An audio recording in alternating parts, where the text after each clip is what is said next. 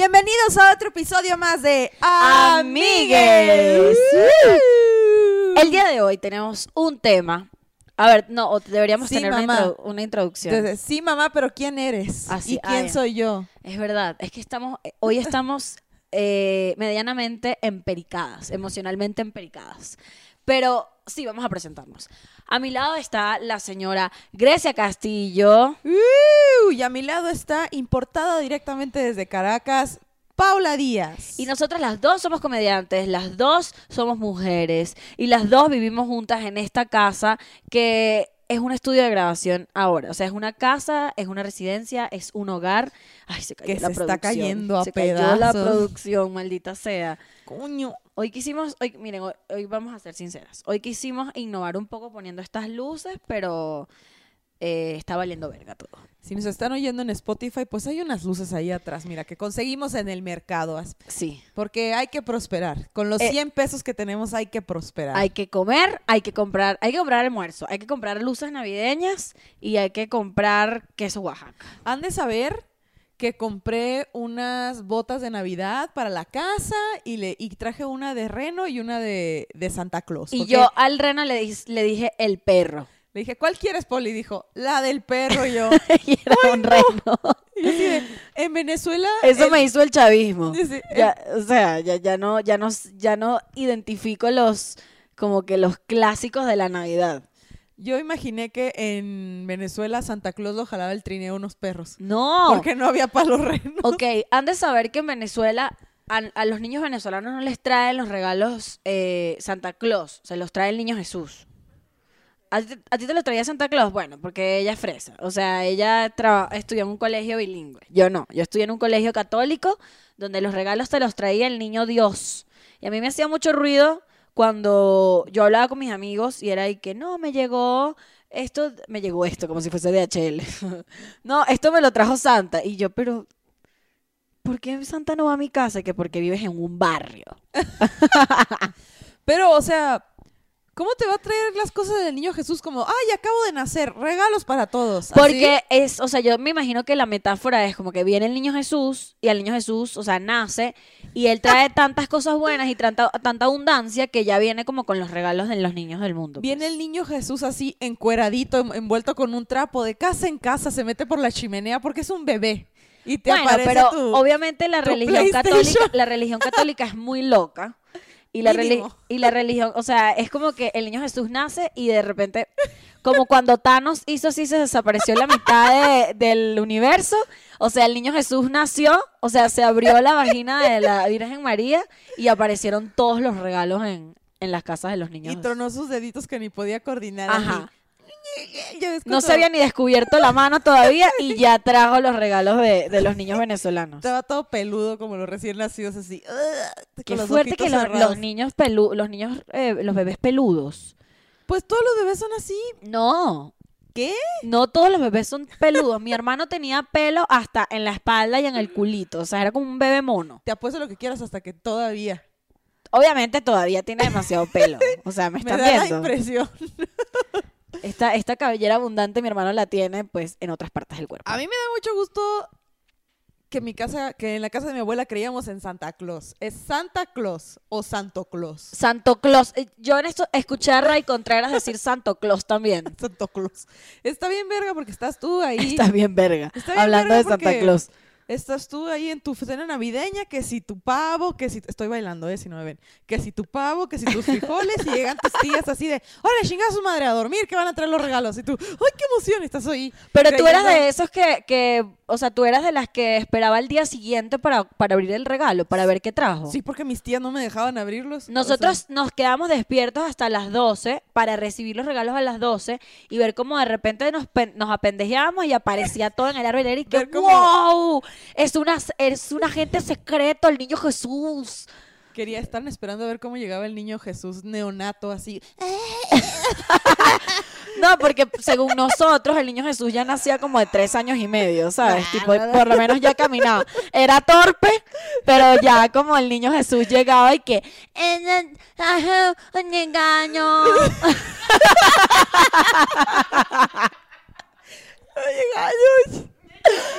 Una bicicleta. No, Y ya. no, ma- no. Sí, sí, sí. No, en la casa era como que había un chingo, o sea, los adultos llegaban y ponían sus cajas. Plot twist, Santo Claus no existe. Los ¡No! adultos... Claro que no. Shh. Usted no sabe Bueno. quién escuche esto. Usted no va a ser la responsable de arruinarle la Navidad a un niño. Está bien. Entonces, mis, mis tíos adultos Aquí va, llegaban... antes de que Grecia diga eso, va a ver abajo Spoiler. spoiler, como que si eres un niño, no, no sigas viendo esto. No deberías Adelanta los dos minutos. Aquí se habla mucho de cucas y de penes y de... ¿Para Es qué estás verdad. esto? No, entonces llegaban mis tíos, ponían las cajas abajo del árbol y te decían que estaba vacías, que cuando Santa Claus pasara iba a hacer algo con su mano mágica y adentro iban a aparecer los regalos. Por eso, no, ni toques la caja, no pesan, están vacías. Y todos de que, claro, tiene perfecto sentido. Ahorita y, que no, dije- y no tocabas las cajas. Pues no, porque te metían un chingazo mis tíos, porque vas a estar tocando los regalos. Creo que eres la única niña en el mundo que le hace caso a sus tíos. O sea, mis tíos me decían a mí que no toques eso y yo que pff, era como que más bien me decían, tócalo, ¿sabes? Yo le, Mm. o sea, para mí mis tíos han sido cero, eh, como que cero ente de autoridad. O sea, para mí los tíos son esas personas que más bien te dan, te dan pastel cuando tus papás te dijeron no más pastel. Uf. Esos eran mis tíos. Bueno, fuera.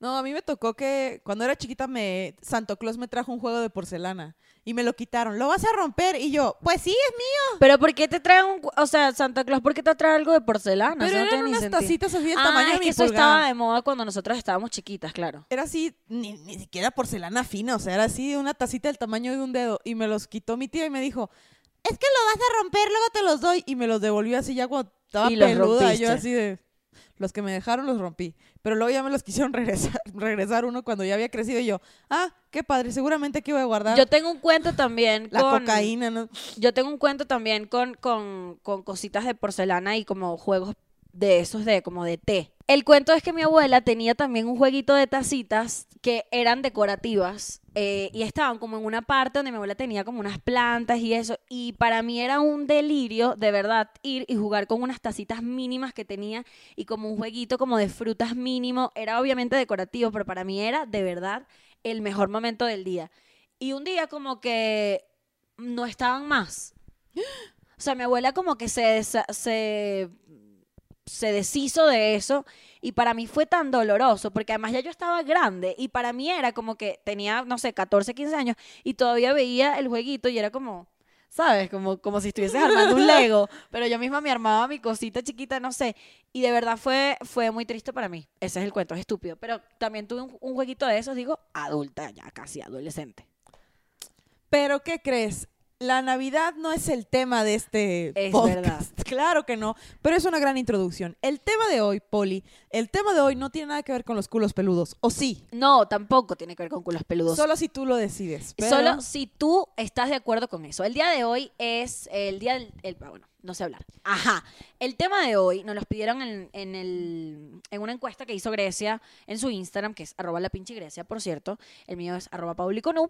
Y el tema es el siguiente. Amistad entre hombres y mujeres. ¿Es eso posible? No lo sabemos porque nadie en esta vida tiene la verdad absoluta. Pero hicimos una investigación eh, responsable, eficiente. Leímos muchísimos artículos de Cosmopolitan. así. Lo que hicimos fue agarrar un chingo de papelitos y ponerle sí, no, sí, no, y los tiramos todos y dijimos, el que caiga en la mesa ese es. No, Y básicamente es, ¿eh? Hicimos una investigación basada en nuestros propios prejuicios y en nuestros... Eso lo hizo un comediante amigo mío y me encanta. Eh, Alejandro López, por cierto. Ajá, pero ese no es el punto. El punto es, basada en nuestras experiencias y en muchísimos artículos de internet, lo que dice la mayoría es que no es posible. Bueno, en cuanto a la relación entre de amistad entre hombres y mujeres, la pregunta debería ser, ¿qué tanto te estás haciendo pendeje, amigo? ¿Qué tanto? Ese es nuestro punto. A ver, es posible, yo sí creo que es posible siempre y cuando estés, estés al tanto de, de las verdaderas intenciones de esta persona. Porque uno sabe cuando alguien te está echando los perros. Pero antes, yo creo que antes de empezar deberíamos aclarar qué es la amistad y qué es la amistad entre personas de diferentes sexos. La amistad que es una, ya lo investigué, es una relación donde dos personas comparten tiempo y más cosas porque quieren, no porque son familia, no porque tienen una relación de que algo los obligue y se responden entre los mismos individuos. O sea, una relación de amistad no la puede resolver tu mamá. ¿Sabes? Como Sí. es aquí entre los individuos porque nos caemos bien. Vuelve a decir individuos, por favor. Individuos. Ajá. Ahí está. Chinga tu madre. Chinga tu madre, Poli. Suéltame el brazo. Pero en fin. Los amigos están juntos porque quieren. Básicamente no es una relación, eh, es una relación no romántica, no familiar. Entonces, otra cosa que a mí me llama la atención es que ciertamente las relaciones entre hombres y mujeres son algo relativamente nuevo.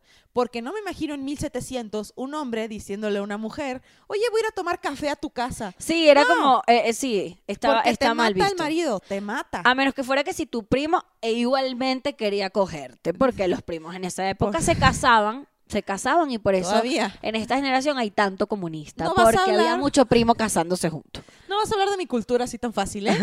No vas a brincarte mi cultura, pero sí, son una, son una cosa relativamente nueva en 1800.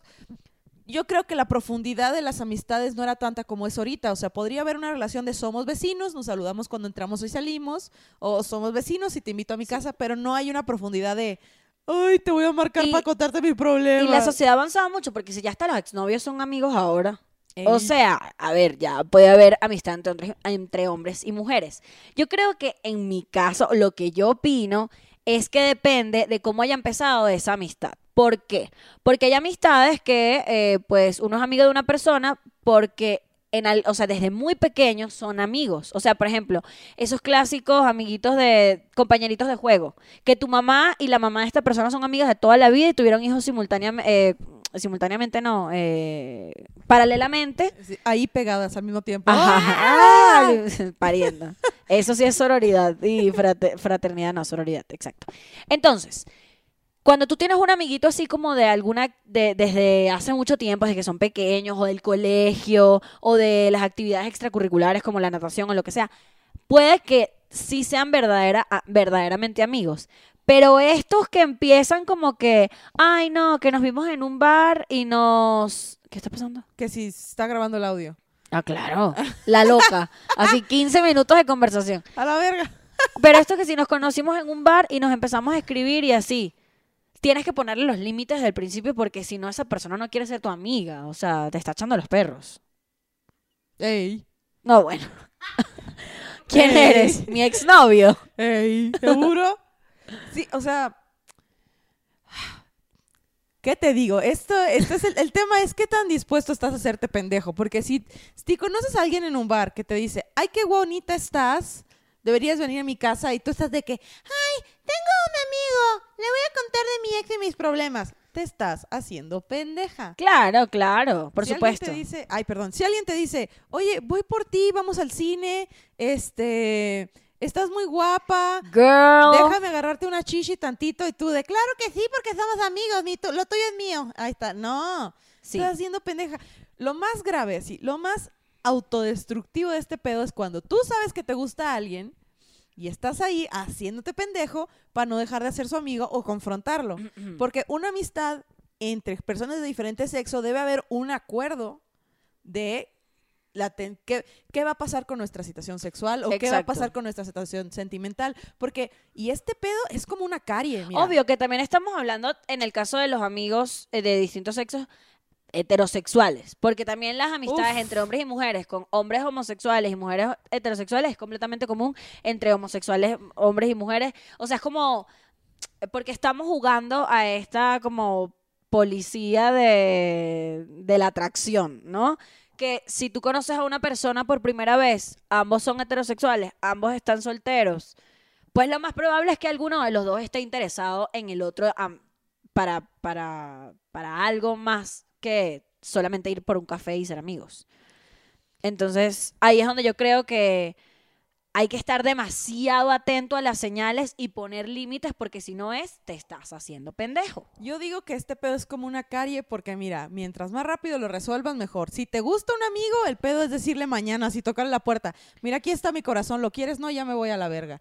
Porque se va prolongando, te vas enamorando, la persona empieza a salir con otra persona y tú estás ahí, Que también "Te es... amo". También está muy triste la gente que se queda como que, ah, no, sí, todo bien, seamos amigos. Y se que- quedan ahí sufriendo sufriendo para ver cuándo esta persona deja de llorarle el huevo a otra más.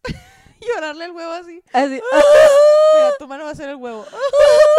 y cuando deja de llorar el huevo es como que "Ah, ahora puede ser mi huevo, nunca va a ser tu huevo, nunca va a ser. Por Date eso, cuenta. Este pedo es como una costra. Mientras más rápido, mejor. ¿Te gusta? No, me voy a distanciar un ratito en lo que dejo de estar enamorado de ti. Todo de Claro. frente, porque luego sientes que la otra persona te corresponde, pero los dos son muy tímidos. Y en realidad la otra persona está ahí de, ay, qué bien me cae Juan. Sí, Es muy agradable. También hay relaciones de amistad que a las que uno le puede sacar provecho. Yo no vine aquí a mentir.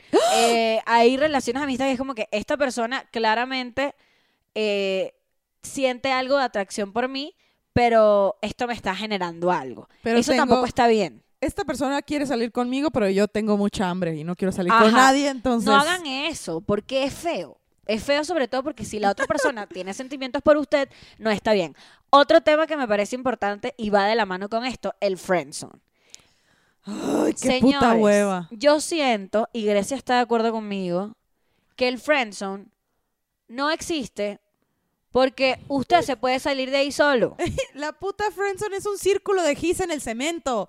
¡Salte! Nadie te tiene ahí hasta de que, ay, estoy en la friendzone. Pues salte, O sea, obviamente sí existe la friendzone, pero mi punto es, si usted está sufriendo porque porque uno ve mucho Twitter, mucha gente llorando y que, ay, aquí hablando con el que me gusta que me tiene en la friendzone.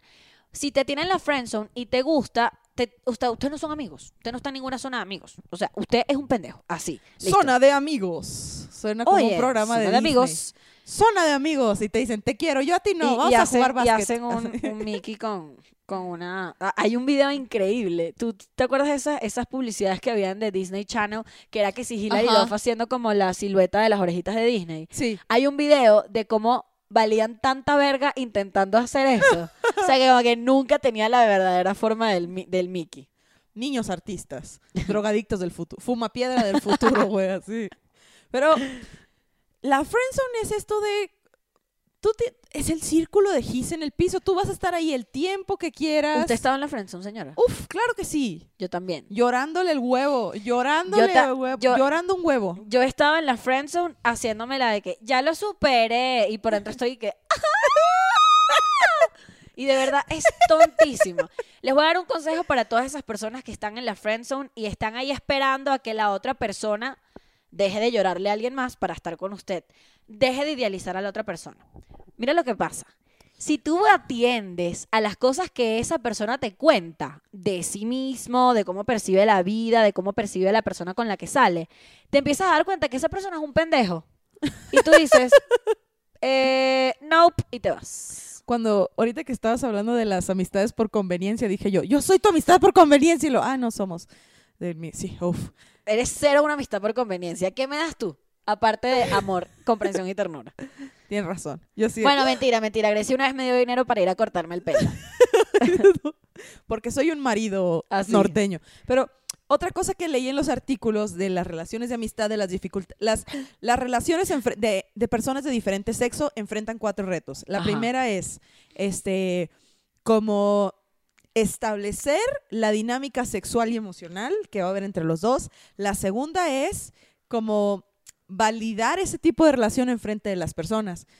Nosotros lo podemos entender como cuando vas con tu amigo a la casa de tu familia y dicen, ¡ay, son novios! No, somos amigos. Y tienes que estar probando todo el tiempo que Sí. son amigos. A eso me refiero con validar la situación. La tercera es tener una amistad en equidad cuando se vive en un contexto Ujú. donde no hay equidad de género. Parece que estoy declamando aquí, moviendo mis manos, arte contemporáneo, ya sé. A eso Muy me bien. refiero como, UNAM. Soy mujer y voy a salir con mi amigo y él me dice, te invito a salir. ¿Cómo va a funcionar esto de pagar las cuentas? Tu Sí. amigo, o sea, ¿cómo va a funcionar estas dinámicas de tú me vas a consolar, yo te voy a consolar? ¿Cuánto tiempo vas a estar ahí para mí? O sea, todos esos como... Pero si sientes que tiene que ser así de protocolar. no. O sea, creo Yo que... creo que se van dando conforme pasa la situación, pero es uno de los retos que enfrentan las relaciones de amigos. Ah, tú estás hablando de los retos. Ya, ya entendí, ya entendí. Yo retos. pensé que era como que había que hacer todo eso para que funcione. Cada Eh, uno los tiene que ir resolviendo. Sí, yo tengo muchísimos amigos hombres, muchísimos, y que quiero mucho, que adoro, que son parte de mi vida, este, pero las dinámicas son distintas co- con tus amigos hombres a como tienes con tus amigas mujeres. O sea, las formas de comunicarse son distintas, las formas de manifestarse. Este, por supuesto, la, eh, la confianza hasta corporal que hay con un amigo hombre es muy distinta a la confianza que, a- o sea, los espacios de, de- de- de personales, o sea, es distinto.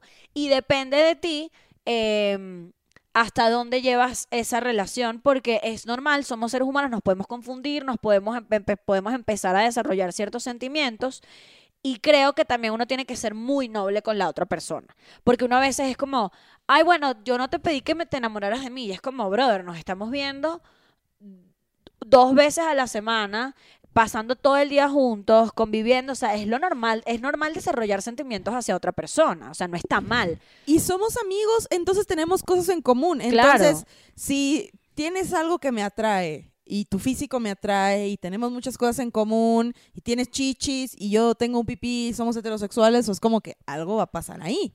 O no, O puede no pasar. pero, pero, pero sí hay demasiadas, o sea, hay más, the odds are with the pussy and the penis. O sea, hay, hay que, hay que estar claro. No sé, no sé, no, no, no, no sé si eso tuvo mucho sentido lo que acabo de decir, pero en mi cabeza dio- fue funny. en mi cabeza sí lo tuvo. en mi en mi cabeza fue cómico. Yo creo que, o sea, para mí el secreto de, yo digo, eh, los hombres y las mujeres sí pueden ser amigos, pero a cierta distancia.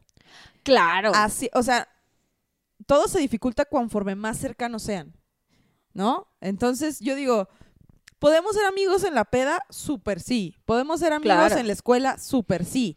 El, ya se va a poner macabro el business cuando vienes todos los días a mi casa sí. y comemos fruta y hablamos de nuestras emociones. Y nos hacemos cariño. Ah, sí, ya, ahí es como... amigues. Ahí ya es empezar, ahí ya empieza la problemática de empezar a llevar comida a donde haces caca. Porque Así es. uno nunca debe de comer donde caga, porque al final ya no vas a tener, no, uno no debe cagar donde come, porque Ajá. al final no vas a que- tener un lugar donde comer ni donde cagar, va a estar todo revuelto. Tú dijiste algo en la mañana, si te coges un amigo, hazlo con dignidad. Hazlo con dignidad. Yo, te- yo, yo creo que es puede pasar nuevamente con esto de somos seres humanos. Además que, por ejemplo, en mi experiencia, estamos en una edad donde yo siento que es como un momento muy cool para estar, porque estamos, ya somos huma, ya somos este humanos. Ya somos Porque humanos porque antes- nace así.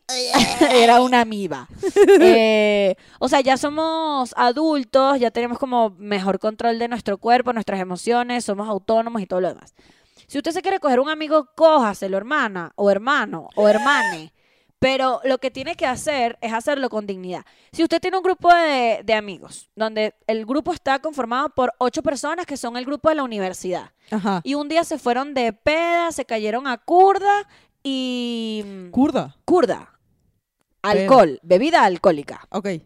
Ajá. Dícese de la bebida alcohólica. Usted se cayó a curda con esta persona, eh, no sé qué, se la superpasaron bien, se fueron a la casa y cogieron. Al día siguiente, no puedes hacer un drama de la situación porque usted tiene un grupo de amigos. Entonces tú no puedes ponerte a enemistarte con esta persona o enemistarte o poner a, hacer bandos. Tienes que hacerlo con dignidad. Decir, mira, brother, ¿sabes qué? Tú y yo cogimos, a mí me gustó, yo quiero que vuelva a pasar, pero esto, esto y esto. Acuerdo. O decir, nunca pasó, hagamos como si nada y seguimos adelante. Con dignidad. Nada de estar y que, ay Dios santo, no sé Nada qué. de que está el pavo servido y tú dices, voy a cagar aquí a un lado. Yo vivo una Porque ya nadie va a poder comer de ese pavo. También, ay, esa es la otra. Si en un grupo dos amigos se cogieron y de casualidad este termina con alguien más del grupo, eso puede ser un drama. Porque uno es así, uno anda compitiendo. Entonces, coño, quiéranse un poquito y quieran un poquito también la dinámica del grupo porque los buenos amigos, mira, hay que cuidarlos. Yo sí pensando, ¿de qué estás haciendo? Estás cagando a un lado del pavo y ahí está la ensalada y ahora nadie quiere comer Porque usted cagó ahí. y ahí te da vergüenza cagar. Es un desmadre, pero todos somos humanos, todos pasamos por ahí. Está bien, nomás hay que estar bien al pedo. Conforme creces más fácil se hace, a mi parecer. Así es. También leí un artículo que decía que es un pedo, o sea, es más complicado las relaciones de entre personas de distinto género en el trabajo. Ah, claro. Porque los hombres sienten, los hombres tienen miedo de que su plática o sus ganas de iniciar la amistad sean interpretados como un acercamiento romántico o que una vez que tengan una amiga, los hombres, una amiga de, ¿no? Eh, que su humor se ha interpretado como este acoso sexual. Que casi siempre es así. Porque O sea, eh, los hombres la tienen, los hombres la tienen, la, la tienen complicada porque todavía no tienen las herramientas para hacerte comentarios sin que en efecto sea sexista. O sea, si tú llegas al trabajo y un amigo tuyo te dice, oye, qué bonita te queda esa falda, es como, me estás viendo el culo, Juan Alberto. También yo creo que O sea, pasa en las relaciones, por ejemplo, de las lesbianas, de nuestras amigas, las lesbianas, claro que sí. De, de las les- de alguna chica lesbiana con un hombre heterosexual que los hombres dicen, ah, también te gustan las mujeres, entonces hablas igual de, de puerco que yo, como yo hablo de ellas. Entonces empiezan a hablar así bien gráfico y bien puer y hay unas, hay unas personas que se sienten bien incómodas de, wow, Manuel, tranquilo. hey, guess what? También son mujeres. Sí, como, tantito. No porque le gusten las mujeres, son hombres. Y, y ojo, no, ah, también, generalizar es muy feo, no todos los hombres son así. Pero sí hay un Pero patrón, pasa. hay un patrón en cuanto a, eh, sobre todo en las situaciones laborales, que como que les da como una ansiedad social y empiezan a naturalmente sexualizarte y es como, ¿por qué estás haciendo esto si yo estoy aquí haciendo mi cuadro de Excel? Estoy aquí sacando mis copias. o sea, Suéltame el brazo. suéltame. Pero, una vez más, esos son los retos de... También está este estudio en el que salió que las relaciones de personas del mismo género duran más tiempo. Porque son Sí. menos complicadas, ciertamente. O sea, Una vez yo vi una entrevista de Jennifer Lawrence en la que Jennifer Lawrence decía que ella nada Jennifer Lorenza. eh, Jennifer Lorenza, en que decía, eh, hablaba de estas mujeres que solamente tienen amigos hombres y decía, ah, bueno, eh, cuando eres una mujer y solamente tienes amigos hombres es porque you're a whore. Porque, y es como, número uno, primero que nada, Jennifer López, eh, Jennifer López, no, Jennifer. Jennifer López es una, es una diosa. Jennifer Lawrence, Chinga tu ma. ¿Qué importa a quién se cogió esa persona? Ese no es tu problema. Número dos, em, no pasa nada si, si en efecto eres la persona que se ha cogido a todo su grupo de amigos. El tema es hacerlo con responsabilidad y poniéndole límites al hombre porque los hombres hablan muy feo a veces, ¿no?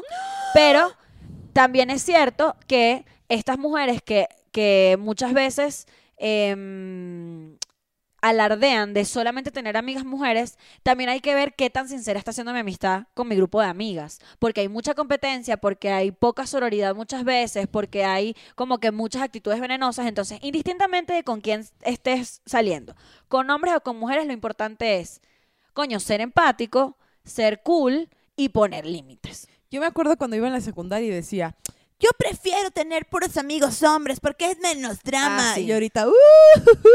mamita, no, no, no. Los no". seres humanos somos complicados, seamos hombres o mujeres, o, nos, o tengamos género fluido, whatever, o sea, no pasa nada. Eh, yo creo que lo que sí está claro es que a e- en esta edad en la que estamos, la mayoría de las relaciones entre hombres y mujeres cuando comienzan, hay otro factor y no es solamente "Ah, me caes demasiado bien, que si no eres, por supuesto que sí. ¿Sabías? Bueno, otro fun fact. Otra de las cosas que leí en los artículos era que uno dio como resultado que las relaciones entre, o sea, entre hombres son menos, son menos de dar y recibir. No como yo y tú que, mira mami, te traje un pancito. Mira Ah, mami, te compré este collar. Mira mami, te traje esto. Los hombres no dan nada y tampoco esperan recibir nada. Por lo menos ese artículo, como que lo hacen menos, no que lo hagan, Sí, sino es como, que, que las expectativas no, o sea, no hay tanta expectativa. Que está bueno, eso está bueno, o sea, tener, eso es otra cosa interesante de las amistades, como que las amistades, como somos, eh, dicen por ahí que las- los, los amigos son la familia que uno escoge. Y entonces uno, es sí, demasiado bello ese quote, así mi astral. Pero lo que quiero decir es, em, hay mucha expectativa en la amistad porque como uno escoge a esa persona, uno espera recibir mucho y también dar mucho porque uno siente que se lo debe. Y yo creo que con las amistades uno también tiene que tener menos expectativa porque cada quien tiene su vida y cada quien tiene sus cosas y cada quien tiene su proceso y verga, no seas tan fastidioso. en la secundaria yo en San Valentín no tenía tantos amigos. Me sé esta Entonces, historia, eh, es, dolorosa. Es Entonces, en. San Valentín yo me puse a hacer unos adornos. Hice unas bolsitas de chocolate, hice unos monitos ahí con, con cosas de manualidades. Hay unos fomis, ¿cómo les dicen en Venezuela? Foami. con unos foamis ahí, me quemé las manitas. Foamis. Y los hice, los entregué. Y estos culeros lo que hicieron fue arrancar el adorno que hice como tres horas. comes el dulce. Se comía, que arrancaron el adorno a la basura, se comieron el dulce. El dulce yo dije, más nunca lo- me vuelvo a esforzar en esta ¿Qué mierda. edad tenían? Tenía 14. Pero a los 14 todo el mundo es un sociópata. Pero a Por partir, de, Dios, a sea. partir de ahí, jamás me he vuelto a esforzar. a los 14 la gente se burla de otra persona porque tiene el pelo chino. Ya sé. O sea, es como, nadie puede mm, escoger con cómo le sale el pelo. O Mira, sea, ahorita no tengo ni tiempo ni dinero. No va a empezar otra vez este pedo. Ya. Mira, ya. miren, hay que cerrar esto ya por el tiempo y porque el Mario mío cumpleaños y hoy estamos un poquito este, este fuera de, de itinerario. Pero, La señora. Bueno, hay que dar una conclusión entonces, Paula Díaz. ¿usted qué opina en tu, en tu, mm, Mano. en tu experiencia? No En tu experiencia. ¿Se pue- ¿Pueden ser amigos los hombres y las mujeres? Claro que sí. Con los límites correctos y con la verdad por enfrente, siempre se puede ser. O sea, platicando todas las cosas y no dándolos, no jugándole al sobreentendido, claro que se puede. importante acotación, no jugándole el sobreentendido y porque yo estoy de acuerdo con eso, que es un fastidio cuando dos personas que están hablando de algo están de acuerdo, pero quiero agregar algo que dijo Grecia. No te hagas pendeja, pendejo, pendeje. ¿Por qué? Porque al final te estás haciendo un daño a ti, a la otra persona y porque... Ahí ya está. Y no hay que comer donde se caga. No, son- al revés. No hay que cagar donde se come. Y tampoco comer donde se caga porque, Porque qué te- asco. te da tifoidea. Porque te da amibiasis.